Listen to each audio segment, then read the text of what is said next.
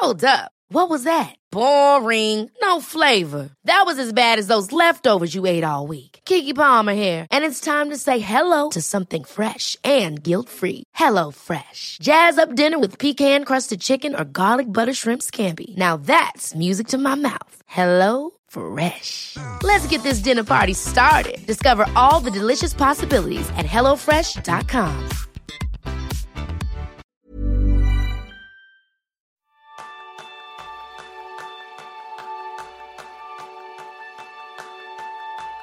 Has probado todos los sistemas de productividad a tu alcance y aún así no tienes la sensación de controlar tus tareas? Pues ese es el tema principal del programa de esta semana, donde aprenderás los criterios para crear tu propio sistema de efectividad. Bienvenidos a un nuevo episodio de Kenso, podcast donde descubrirás cómo ser efectivo para vivir más feliz. Soy Quique Gonzalo, maestro en criticar mis criterios yo soy Rumsangas, maestro en hacer experimentos. Y como siempre comenzamos dando muchas gracias a todas las personas que nos apoyáis dentro de Kenso Círculo para poder sacar adelante este podcast, el canal de YouTube y los nuevos servicios. Si tú también te quieres unir y quieres participar con nosotros y llevar los beneficios que conlleva ser parte de Kenso Círculo, simplemente puedes ir a la página www.kenso.es barra círculo y allí te estamos esperando. Así que yo creo que esto es uno de los temas más interesantes de los que podíamos hablar, porque Jerún, ¿cuántas veces nos han preguntado cuáles son los pasos, los criterios que seguimos en cada uno de nuestros sistemas que tú y yo tenemos montados en nuestro día? ¿Cuántas veces te han hecho esa pregunta? Sí.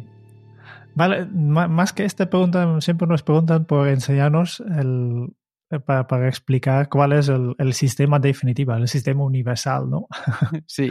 y, y, aquí está el error, el fallo. Y yo, yo he tenido que aprenderlo también de, eh, de forma autodidacta. Yo creo que, si me recuerdo, en, si voy a vuelvo atrás, hubo un momento en el inicio de mi carrera como, como, como experto, entre comillas, de, en la efectividad, pues yo en, eh, por entonces tenía una convicción que pensaba, vale, si todo, yo, yo me siento muy organizado, yo me siento muy productivo y por tanto, si todo el mundo se organiza con mi sistema, pues seríamos todos súper productivos. y claro, no tenía tanta experiencia en facilitar talleres, ni había oído ni leído nada sobre la psicología diferencial, solo sabía que lo contento que me sentía con mi sistema de, de productividad. Y yo creo que no soy la única persona que ha tenido esta idea, ¿no? Me recuerda muy bien eh, eh, un contacto que tenía, que, que, que, tenía era un empresario que me explicó con mucho orgullo que en su empresa todas las personas tenían exactamente la misma configuración de Microsoft Outlook, con las mismas carpetas y las mismas reglas de automatización. Y resulta que él ha dedicado pues, mucho tiempo en desarrollar este sistema, bastante compleja, y estaba seguro de que gracias a este esfuerzo toda la plantilla, toda, toda la empresa era mucho más productivo. Pero claro, después en el, en el taller, en, en, las sesiones que tuvo con la gente, estaba hablando con los empleados, pues recibí otro mensaje. Pues varios de ellos tenían la sensación que la estructura rígida solo es complicada la vida. Y en lugar de tener, por ejemplo, eh, los mensajes nuevos de, de, correo en una única bandeja de entrada, pues gracias a, a, las, a las reglas instaladas, ahora tenía que abrir docenas de carpetas para revisar todos los mensajes nuevos. Que no era ningún problema para el empresario, pero para ellos sí, ¿no? Eh, y además tenía que trabajar con una estructura de carpetas que no reflejaba bien eh, su trabajo. Tenía algunas carpetas casi vacías y otras que estaban tan llenos que no podía encontrar nada. Y por tanto, eh, lo que este empresario no había entendido bien es que, claro, sus empleados tienen otro tipo de trabajo, otras necesidades y por tanto otra manera de, de organizarse. Y este, en este ejemplo estamos hablando de, una de configuración de una herramienta como Outlook, pero este también podemos aplicar a los hábitos productivos. Claro, es que yo creo que esto es una de las cosas más interesantes. Lo que nos funciona a nosotros no tiene por qué funcionar a los demás. Es decir, de hecho, eh, encontrar una solución universal para la efectividad es el gran reto de la humanidad, por así decirlo. Lo importante es tener en cuenta qué cosas nos funcionan a unos sí y a otros no para que podamos definir nuestro propio sistema personalizado, porque ya sabéis, existen muchos sistemas de productividad algunos más complejos, como pueda ser Getting Things Done o Make Time, del que revisaremos en breve en Kenso Círculo, si os queréis apuntar, y otros más sencillos para ayudarte con un aspecto concreto dentro de tu flujo de trabajo, como es, por ejemplo, la técnica Pomodoro para trabajar en bloques de tiempo. De hecho, si os interesa, en nuestro canal de YouTube tenemos un vídeo que en concreto hablamos de la técnica Pomodoro. Como bien decía Jerún, llevamos años explicando que gracias a la psicología diferencial sabemos que cada persona es diferente y que el método universal no existe. Vosotros sois únicos y en cada uno de vuestros casos tenéis que crear un sistema propio. Y como decía Jerún al principio, estamos más que convencidos que más de una vez habrás probado algún método que funciona a la perfección para tu compañero, para un amigo que te dice, prueba esto, prueba lo otro. No de efectividad, sino de cualquier cosa. Y sin embargo, no encaja en absoluto para ti. Si es que nos pasa hasta con las series, ¿verdad, Jerún? Que alguien te recomienda una serie y luego la ves tú y dices, esto a mí no, no me ha gustado nada. No, no, no. Sí. O comprar un coche, sí, sí. Claro. Que al final son los ejemplos que utilizamos mucho porque tu vecino puede estar muy contento con esa 4x4 eh, que ha comprado porque pasa los fines de semana en la sierra, no está mucho en la ciudad, y sin embargo tú que tienes que bajar casi todos los días al centro de la ciudad, pues prefieres un coche pequeñito para poderte mover, hacer tus visitas y estar en el centro, en el casco antiguo de la ciudad. Entonces, Jerún, ¿cómo podemos saber qué método es el correcto, el adecuado para cada uno de nosotros?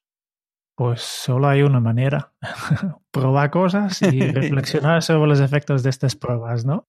Es la única manera, ¿no? A veces intentamos, ¿no? Eh, de, clasificar a la gente y, vale, pues yo te veo un poco como persona de, pomodoros, mm. pero al final lo única, lo único que se puede hacer es probar cosas y reflexionar sobre los efectos de esas pruebas podemos ser un poco más específicas. No hace falta probarlo todo, este ya, ya, lo hice yo. Hay cosas que realmente no funcionan para nadie. Doy fe, doy fe que Jerún ha probado todos y todas las aplicaciones de productividad y todos los sistemas que se presentan en el mundo. Sí. Yo creo que lo importante es que no tires todo lo que ya tienes hecho por la ventana. tal como tú lo organizas ahora mismo, también es un sistema, y porque lo sepas o no, ya tienes un sistema y utiliza esto como punto de partida, ¿no? Y, después sigue pautas de, este episodio para elegir un poco las mejores que puedes aplicar, ¿no? Un sistema de productividad no es nada más que simplemente un conjunto de hábitos. Y por tanto, tú ya tienes un sistema, ya tienes un conjunto de hábitos que te ayudan a organizarte con más o menos éxito, con sus puntos débiles y sus puntos fuertes. Y lo único que tienes que hacer es identificar estos y ir mejorando. Pues Jerún, vamos con esos siete criterios que nos pueden ayudar en nuestro sistema de efectividad. ¿Cuál es el primero? Yo creo que primero ya, hemos casi mencionado. Primero es que tu sistema debe, adaptarse a tu trabajo y no al revés. ¿no? no es que tú tienes que adaptarte a un sistema específico, que, es lo que este empresario que, de, que, he hablado antes estaba intentando. ¿no? De, todo el mundo tiene que adaptarse al, sistema que esté montado y, y este modifica su trabajo. Pues tiene que ser al revés. ¿no? Hay que pensar que cualquier sistema de efectividad, cualquier método de productividad personal está diseñado mm, basado en ciertos supuestos sobre tu trabajo. Y si estas suposiciones son incorrectas, pues el sistema puede ser contraproducente. Si tienes un sistema que ha sido diseñado por una persona creativa con, poco, con unos pocos grandes proyectos que ocupan todo el día, pues ese sistema no necesariamente funciona por una directiva que tiene su calendario lleno de citas y avanza en sus tareas en los pequeños momentos libres. Son dos entornos diferentes, dos formas de trabajar diferentes y seguramente necesitan dos sistemas diferentes. Y lo importante es que busques eh, un sistema que se adapte a tu trabajo y no, no al revés. ¿no? No, no hace falta cambiar tu, tu, tu forma de ser tu, y, los contenidos de tu trabajo porque así lo, lo reclama, un, un sistema específico. Pues eh, entonces, si ese es el primero, voy a por el segundo, ¿te parece? Perfecto. El segundo paso es que el sistema debe contrarrestar aquellas tendencias que te hacen más inefectivo, por así decirlo. Porque de la misma forma, cada sistema ha sido también diseñado para solucionar uno o varios problemas o fallos mentales específicos que tenemos a la hora de trabajar nosotros mismos. Podemos llamarlo así o podemos llamarlo hábitos poco efectivos, como prefiráis. Por ejemplo, la técnica del bloqueo de tiempo, el time blocking, lo que te ayuda es a evitar sobrecomprometerte, es decir, generar más compromisos de los que debieras. GTD, por ejemplo, te ayuda a no olvidar todo lo que tienes pendiente por hacer. Elegir tus tareas más importantes te ayuda a enfocarte en tus prioridades. Y, por ejemplo, la técnica Pomodoro te ayuda a comenzar con estas tareas que son un poco más difíciles de llevar a cabo habéis visto cuatro técnicas distintas que van a, ayudar a resolver cuatro hábitos que no son muy efectivos. ¿Qué sucede? Que estas tendencias no tienen por qué ser mutuamente excluyentes. Por ejemplo, puedes combinar horas de trabajo profundo con fragmentos Pomodoro o el método de tareas más importante. Entonces tienes una combinación donde tú consigues sacar lo mejor a cada uno de estos sistemas. Lo que importa es que estos sistemas estén equilibrados con lo que tú te estás enfrentando en el día a día. Es decir, que lo que te va a solucionar sea algo que tú necesitas de verdad que se solucione. Porque probablemente ya sabes que no tiene sentido que un vendedor invierta pues, muchas horas en un trabajo profundo cuando su trabajo es contacto directo, contacto directo, contacto directo. Por eso es qué necesitas y qué puedes encontrar en cada uno de estos sistemas que a ti te va a ayudar. Utiliza lo mejor de cada uno para que tú también puedas incorporarlo a tu sistema que, como muy bien decía Jerún, ya tienes en práctica. Y ponlo en marcha, prueba, analiza qué funciona y a ver cuál es el resultado.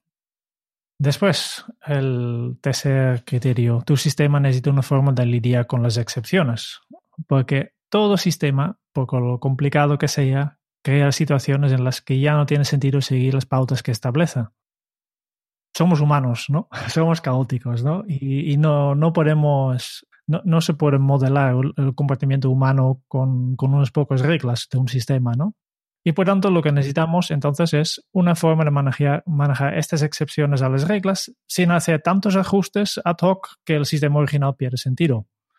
¿No? Uno de los ejemplos más conocidos, por ejemplo, de, de este concepto es la regla dos minutos de GTD, porque permite pasarte a la fase de ejecutar mientras aún no estás aclarando los temas que, tienes capturado. Que este es una excepción ya incorporada dentro del sistema, pero habrá otras excepciones que no están incorporadas, ¿no? Y si, si es algo incidental, pues no pasa nada, pero si, si tu sistema no tiene forma definida para lidiar con las excepciones y básicamente estás saltando, saltando las reglas de tu sistema casi todo el día, pues entonces este sistema para ti no tiene sentido, ¿no? En ese sentido, pues la respuesta correcta es desarrollar esta autoconciencia, ¿no? Si, si, pasa una situación que no estaba prevista en, tu sistema, pues simplemente pregúntate, ¿esta excepción a las reglas básicas que me he fijado me protege contra una tendencia improductiva o la respalda? Si esta excepción se convierte en una nueva regla, pues fortalecerá o anulará el sistema que estoy tratando de crear. Este es lo que tienes que preguntarte un poco, ¿no? Y por eso hay que saberlo, que excepciones siempre habrá. Y hay que, hay que date cuenta y presta atención a estas excepciones que si es alguna, pues ningún problema. Puedes saltarte las normas. Yo soy el primero de saltarme las normas si, si hace falta. Pero si es todo el día, pues entonces ya... Hay un problema. Pero mira, me gusta, me gusta este punto que contabas este, sobre el tercer criterio de eh, lidiar con las excepciones, Jerún, porque eso es lo que nos da más naturalidad como personas. Es decir, no somos máquinas. Nuestro sistema de productividad, de efectividad, no tiene que convertirnos en robots, tiene que convertirnos en personas. Y esto une muy bien con el siguiente punto, el siguiente paso para un criterio de tu sistema. Y es que un buen sistema no debe hacerte sentir productivo, porque los sentimientos se definen mediante un contraste relativo, no una medida absoluta. Muchas personas nos sentimos más productivas cuando hacemos más trabajo de lo normal, pero volvemos a lo mismo. Ser productivo es hacer más con menos. Nosotros buscamos efectividad, que es hacer lo correcto en el momento correcto, de la manera correcta. Entonces, un buen sistema debería, cuando funciona de verdad bien, hacerte sentir como si no estuviera pasando nada. Es decir, que, que fuera invisible, que está dentro de ti, que es inherente, que es parte de tu día a día, de tu forma de ser. Si llama la atención, si por algún casual necesita de repente aparecer por ahí en forma de aviso, en forma de mensaje, en forma de que tienes un recordatorio, es muy probable que aún no sea un hábito inherente en ti o te esté creando fricciones con partes de tu vida en lugares donde no debería. Por eso, si de verdad el sistema que tienes montado es bueno, es un sistema que no debería estar llamando en absoluto la atención de tu vida. Sí, sí, yo creo que es importante, ¿no? Si, si, notas, si notas que tú, si, si eres consciente de tu, sistema, seguramente es porque estás aprendiendo todavía, ¿no? Te puede ser, o si es más avanzado, que algo no, no funciona bien. En otra vez, toma conciencia de, de cómo te hace sentir estas cosas. Life is full of what ifs. Some awesome, like what if AI could fold your laundry? And some, well, less awesome, like what if you have unexpected medical costs? United Healthcare can help get you covered with Health Protector Guard fixed indemnity insurance plans. They supplement your primary plan to help you manage out of pocket costs. No deductibles, no enrollment periods, and especially no more what ifs. Visit uh1.com to find the Health Protector Guard plan for you. Many of us have those stubborn pounds that seem impossible to lose, no matter how good we eat or how hard we work out. My solution is PlushCare. PlushCare is a leading telehealth provider with doctors who are there for you day and night to partner with you in your weight loss journey. They can prescribe FDA-approved weight loss medications like Wagovi and Zepbound for those who qualify. Plus, they accept most insurance plans. To get started, visit plushcare.com slash weight loss. That's plushcare.com slash weight loss. El quinto criterio, si tu trabajo cambia, pues tu, sistema también debería cambiar. Nada, nada es para siempre y tu sistema, tu manera de organizar tampoco. ¿eh? Es probable que la forma en que te organizas hace un año en la oficina ya no te sirva ahora que trabajas desde casa, porque el trabajo ha cambiado, hay, aspectos que, cam que cambian, ¿no? Eh, por ejemplo, yo he visto un montón de gente, antes hemos mencionado GTD, pues GTD, una de las cosas que hace es organizar tu, trabajo por contextos, entre otros ubicaciones físicas donde puedes hacer trabajo. Si todo el trabajo haces en casa, pues esta distinción ya no, ya no sirve para mucho. ¿no? Por ejemplo, es, un, es una manera en que tu sistema puede cambiar. ¿no? Y por eso, cuando tu vida cambia, pues tu sistema también debería cambiar. Es un poco, eh, ya hemos mencionado antes, cada persona compra un coche diferente, pero también a lo largo de tu vida compras coches diferentes. Una persona típica, ¿no? Puede ser que compre diferentes, diferentes modelos a lo largo de su vida. Un coche pequeño y barato cuando está estudiando, después el, un modelo más deportivo cuando son jóvenes y tienen sus primeras nóminas, sus primeros ingresos. Después, cuando van a formar una familia, pues se pasa a un modo volumen, etcétera, ¿no? Cuando su vida va cambiando, cambia el modelo de coche, ¿no? Y al final, incluso depende de circunstancias, puede dejar de tener un coche durante un tiempo, etcétera, ¿no?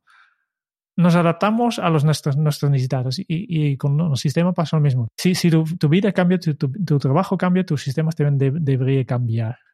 Y esto también, otra vez, volvemos a, a la autoconciencia. Tomate nota, ¿no? Si, si yo me organizo bien durante un tiempo y después se, se, me está incrementando el volumen de trabajo y me cuesta priorizar, por ejemplo, pues tengo que añadir un elemento a mi sistema que me, ayude más a mantener el enfoque en lo que realmente es importante y separar las tareas que no son tan importantes y estas. Si noto que me gusta mucho mi trabajo y me sobrecomprometo, pues necesito añadir un elemento que me limite la cantidad de, de, de cosas que acepto.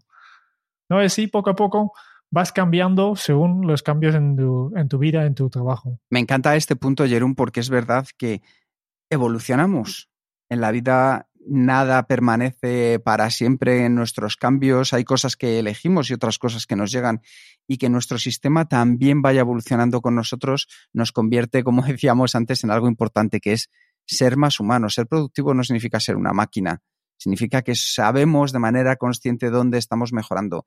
Y ahí vamos en el paso número 6, que es medirnos siempre contra nosotros mismos, contra nuestro yo anterior, por así decirlo, no contra otra persona. Si alguna vez quieres evaluar tu sistema de productividad, la medida correcta que debes tomar es, ¿estoy consiguiendo más resultados que hace una semana, que hace un mes, que hace un año?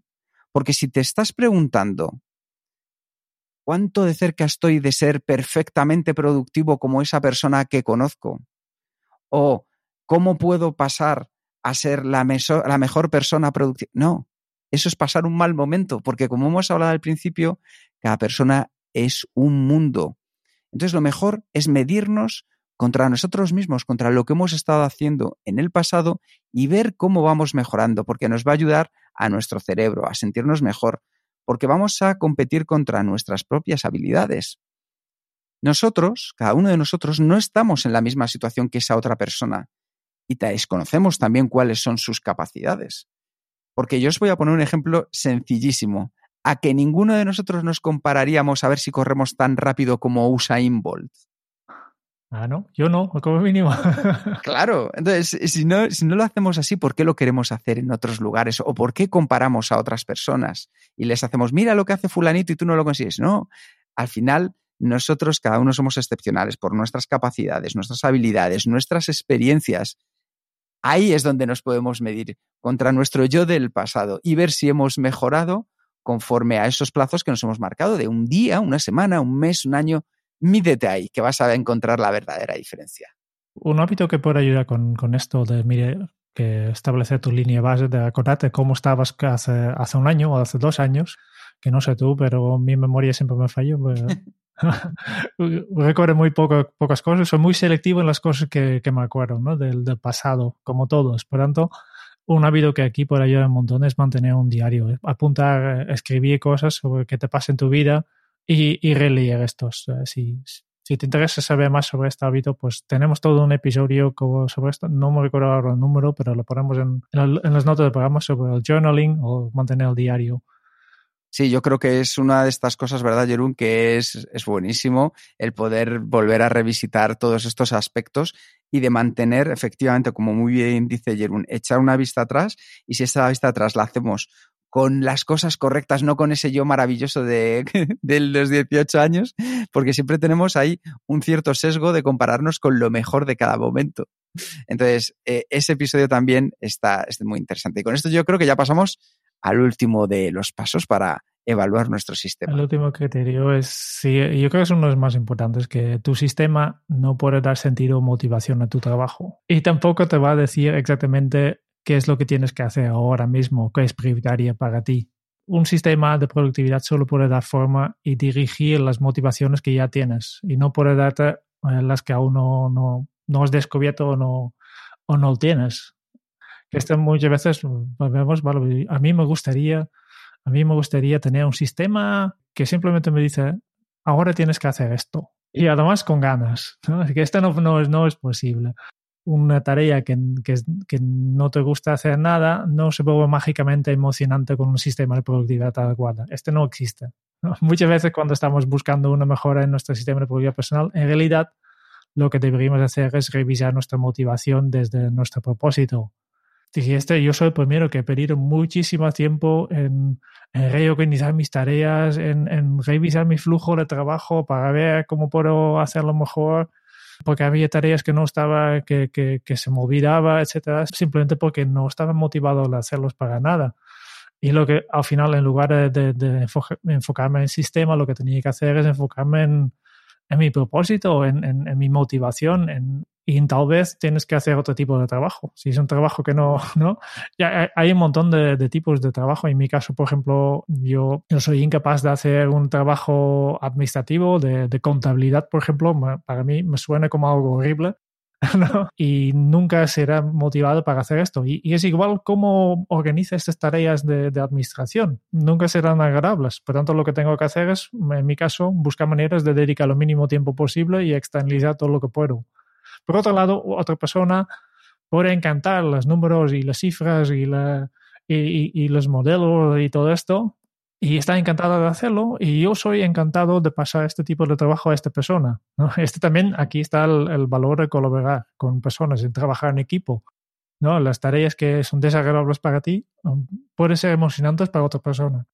¿no? En lugar de buscar la solución dentro de tu propio sistema, pensar en, cómo me organizo, qué flujo de trabajo aplico para que, que, voy a hacer esta tarea con alegría, pues, pues vuelvo hacer un paso atrás y vuelvo ¿qué, ¿qué, me motiva? Porque la motivación tienes que llevar desde casa, que, que, es un consejo que, he escuchado hace un poco, ¿no? De, cuando alguien pregunta, ¿qué, ¿qué, puedo hacer para motivar, en este caso, un, un empresario? ¿Cómo, ¿Qué puedo hacer para motivar a mi, a, a mi personal? Y el, la respuesta fue, bueno, pues tu personal tiene la obligación de, de llegar desde casa duchado y, y motivado. ¿no? bueno, yo creo que aquí, aquí lo que tiene todo el sentido efectivamente es recordar estos siete pasos que hemos comentado, porque como decimos siempre, la información con acción nos lleva a la efectividad. Y estos siete pasos que resumimos otra vez para poder evaluar tu sistema de productividad y mejorarlo, es que el primero, tu sistema debe adaptarse a tu trabajo. El segundo, el sistema debe contrarrestar aquellas tendencias que te llevan hacia la parte más inefectiva. El tercero, tu sistema necesita una forma con la que puedas lidiar con las excepciones. El cuarto, si tu sistema es de verdad efectivo, no debería hacerte sentir que estás siendo efectivo. El quinto, si tu trabajo cambia, tu sistema también debería cambiar. El sexto, mídete siempre contra tu línea de base, contra tú mismo hace un tiempo atrás, tuyo del pasado. Y el último que acaba de comentar Jerún, tu sistema no puede dar sentido o motivación a tu trabajo. Eso está en otro lugar que es más cerca de tu propósito. Así que como conclusión, Jerún, ¿qué podemos haber aprendido después de todo esto?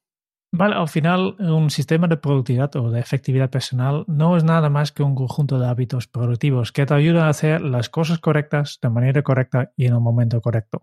Este es la parte importante, es un conjunto de hábitos. Y todos los expertos están, están de acuerdo que no es recomendable cambiar muchos hábitos a la vez. En lugar de implementar todo un sistema de productividad en dos días, pues enfócate en un hábito efectivo que te, ayudará a conseguir tus resultados deseados. Mira dónde está el, cuello de botella del sistema actual y cambia este hábito, ¿no? Busca información, lee, escucha los podcasts de Kenzo, otros podcasts, sigue los blogs de, productividad.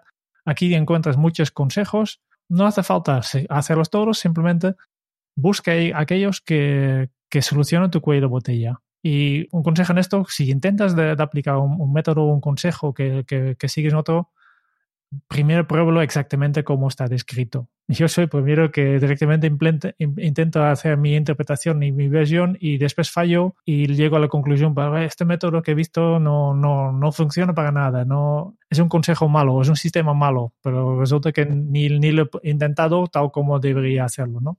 Por tanto, pruébalo primero, en, en principio tal como está descrito, porque solo así serás capaz de evaluar su aptitud para incorporarlo en tu, propia caja de herramientas. De hecho, yo hago lo mismo con, con las recetas.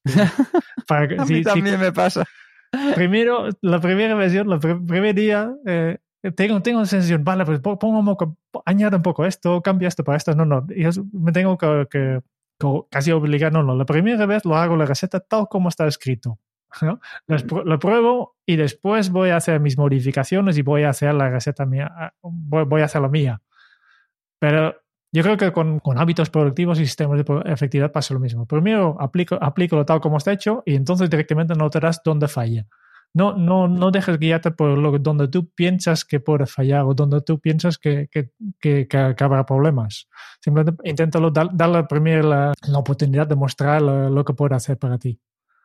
Me parece de, lo más inteligente porque al final es cierto que muchas veces nos sentimos muy especiales y queremos añadir eh, ese toque nuestro personal a lo que hacemos. Sin embargo, cuando queremos ver cómo funcionan las cosas, lo mejor es probarlas, como nos vienen diciendo en, en, el manual de instrucciones, por así decirlo, y a partir de ahí es donde ya podemos empezar a mejorar. Así que con esto ya tenéis un plan de acción y lo primero que podéis hacer es analizar vuestro sistema actual. Es decir, como decía Jerón, ¿dónde están los cuellos de botella? ¿Cuál es el principal problema al que te estás enfrentando en tu, efectividad personal? Al final es, ¿qué está haciendo que olvides muchas cosas, que te sobrecomprometas, que los días estén tan fragmentados, que te falte la motivación? ¿Son las interrupciones? ¿Es la falta de objetivos claros? Analiza tu sistema actual. El segundo paso es investiga y crea una lista de hábitos efectivos que te puedan ayudar a solucionar este cuello de botella en concreto. Y una vez que tengas una serie de hábitos, implementa el primer hábito y evalúa los resultados. ¿Y cuál puede ser el primer hábito? Ese que tú veas que te va a aportar mucho más a tu sistema de efectividad. Y con esto, Jerún, yo creo que tenemos por lo menos buena información con la que poder empezar y replantearnos cómo mejorar día a día nuestro sistema de efectividad. ¿No te parece? Así es, porque el mejor sistema de efectividad es la, tuya. Oye, pues me ha encantado eso. Con eso nos vamos a quedar. Muchas gracias por escuchar el podcast de Kenso. Si te ha gustado, te agradeceríamos que te suscribas al podcast, lo compartas en tus redes sociales o dejes tu reseña de 5 estrellas para ayudarnos a llegar a más oyentes. Y si quieres conocer más sobre Kenso y cómo podemos acompañarte a ti, a tu equipo o a tu organización en el camino hacia la efectividad personal, puedes visitar nuestra web kenso.es. Te esperamos la semana que viene en el próximo episodio del podcast de Kenso, donde Kike y Jerún buscarán más pistas sobre cómo ser efectivo para vivir más feliz. Y hasta entonces, ahora es un buen momento para poner en práctica un nuevo hábito Kenso. El mejor sistema de efectividad es el tuyo. Hasta dentro de muy pronto. Chao.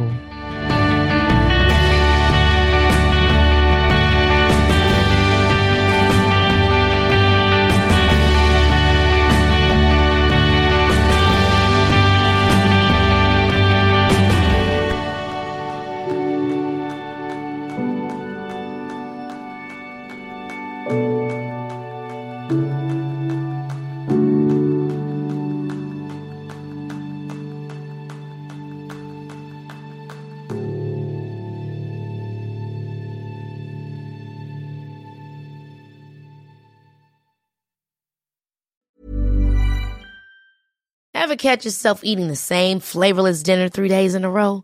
Dreaming of something better? Well, HelloFresh is your guilt-free dream come true, baby. It's me, Kiki Palmer. Let's wake up those taste buds with hot, juicy pecan-crusted chicken or garlic butter shrimp scampi. Mm. Hello Fresh. Stop dreaming of all the delicious possibilities and dig in at HelloFresh.com. Let's get this dinner party started.